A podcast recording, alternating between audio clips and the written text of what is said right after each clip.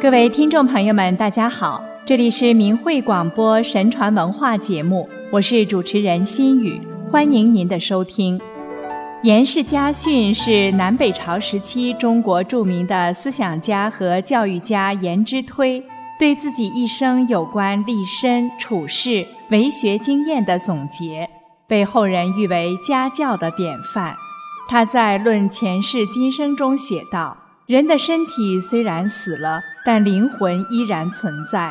人生在世，远望死后的事，好像生前的事与死后的事毫不相干。”其实，人死后，灵魂与前身的关系，就像老人与小孩早晨和晚上一样密切。世上有死者的灵魂在世人梦中出现，有的托梦给仆童、婢女或者妻子儿女，向他们讨求饮食，祈求福佑而得到应验的事也不少了。现在的人贫贱痛苦，没有不怨恨自己前世没有积德的。就这一点来看，生前怎么能不为来世的灵魂开辟一片安乐之地呢？对于子孙，他们只不过是天地间一苍生而已，同自身没什么相干，尚且要尽心加以爱护，将家业留给他们。何况对于自己的灵魂，怎能轻易舍弃不顾呢？这段论述对于无神论者来说，也许不以为然。但却道出了生死轮回的真谛，以及应该如何面对今生的问题。这与佛家的因果关系之说很类似。我们从下面的小故事来加以印证。从前江右地区有个商人叫祝三思。一天，他到一座古寺中游览，遇到两位僧人，并与他们一起饮茶。期间，有一僧人对他说。我欠你三十万贯钱，今天应当偿还了。另一僧人说：“你欠我三十万贯钱，也该还我了。”祝三思先前并不认识这两位僧人，听后觉得摸不着头脑，也就没当回事。后来祝三思生了两个儿子，在出生前，祝三思曾梦到有两位僧人走进了他家中。所以他便为儿子取名僧宝、僧佑。一晃十几年过去了，两个儿子都已长大成人，但两人性情各异。僧宝非常辛劳勤快，他把所有挣的钱都交给了父母；而僧佑却整天只知吃喝嫖赌，最终将僧宝辛苦挣来的钱全都挥霍一空。僧宝气愤难耐。后来患上了恶疾，奄奄一息之时，祝三思抱着他痛哭。僧宝突然变了声音，说道：“我不是你的儿子，你为什么哭呢？你前世名叫林达生，很富有。我叫尤守敬，欠了你三十万贯没还就死了。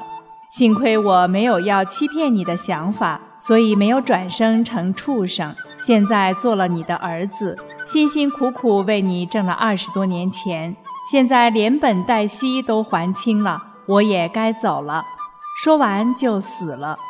没多久，僧佑也生了病，临死时也对祝三思说：“我前世叫黄志忠，与你一起开了家典当铺，你多支取了三十万贯没还，现在我已经都取回来了，我该走了。”祝三思哭道。你们兄弟俩都走了，留下我这孤苦老人怎么办呢？僧佑对他说：“我们两人一个是来还债，一个是来讨债的。你如果想长寿，并有能继承家业的儿子，那需要多行善积德。”说完也死了。祝三思听了僧佑的话，从此努力行善积德。后来果然又生了两个儿子，给他养老送终。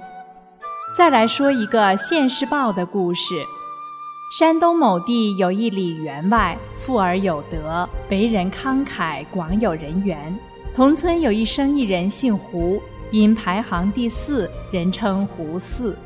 胡四做生意资金紧缺时，常去李员外处借取。多年来好借好还，两人关系还算融洽。有一年。胡四借了李员外一百两银子，结果生意赔了，一百两银子当年已无力偿还，便萌生了赖账的念头。腊月里，胡四又去李员外家玩，李员外拿出账簿看了看，说：“胡四，你今年春天还借了一百两银子。”胡四马上说：“员外，你是不是想错了？我今年没借你的钱。”谁知员外说：“那么是我记错了。”一边说着，一边将胡四那一百两银子的欠账勾销了。李员外仍面色平和，连说带笑。事情虽然过去了，但胡四的良心债算是欠下了。第二年春天夜间，李员外梦见胡四脸色极为难看地站在自己眼前，说：“李员外，我今天来还你的账。”李员外醒来，心中纳闷，但不解其意，又睡下。奇怪的是，此梦连做三遍，李员外再也无法入睡，眼前重复出现胡四的身影。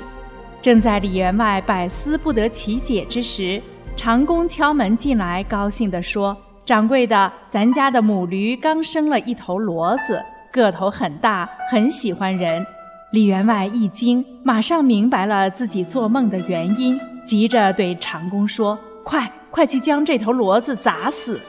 长工愣了，心想：员外这是怎么了？是不是神经不正常了？李员外见长工站着不动，又大声斥责说：“你听见没有？赶快去把他砸死！快快！”长工在李员外的催促下，顺手抄起一把大镢头。照着骡子头上一大镢，就将刚出生的骡子砸死了。就在同天夜间，胡四得疾病暴毙，但时间不长又活了过来。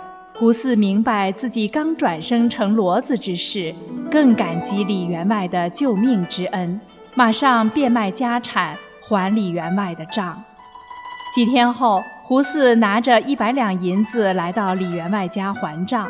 李员外坚持不收，说去年腊月说了句玩笑话，不要当真。胡四一定要还，员外说什么也不收，僵持了好久。胡四说：“你再不收，我就告你。”李员外说：“你告我，我也不收。”后来胡四还真的告到县上，县令感到此案太离奇，追问谜底，胡四才对县令说明真相。县令差人叫李员外到衙，先单独劝其收下银子。李员外坚持说未借给胡四银子，更不收银子。县令最后说：“你如果实在不收的话，也可以，但需答应本县令一个条件，就是你还得交一百两银子到衙上。”李员外爽快答应。结案时，县令当众宣布：胡四还借李员外银子一百两。李员外说：“胡四未借自己银子，坚持不收，胡四一定要还。”二人僵持不下，而告到本县。今本县断案如下：胡四所还一百两银子交本县，算你还了账了。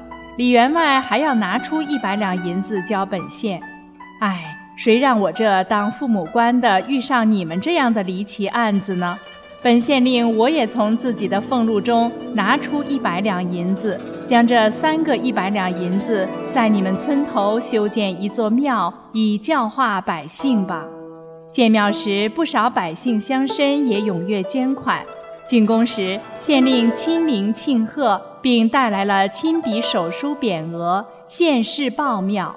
县市报庙建成后，香火很盛，历久不衰。其故事代代相传，至今老年人还耳熟能详。可见古人是如此的重视修德，以改变来世的命运。这一点对今天的人还真是很有借鉴作用的。如果一味只是贪求眼前的一切享受，那下一世可就要受苦了。因为生死轮回是不因为你不信就不存在的事情。好了，今天的节目时间又要结束了，心语感谢您的收听，下次时间再见。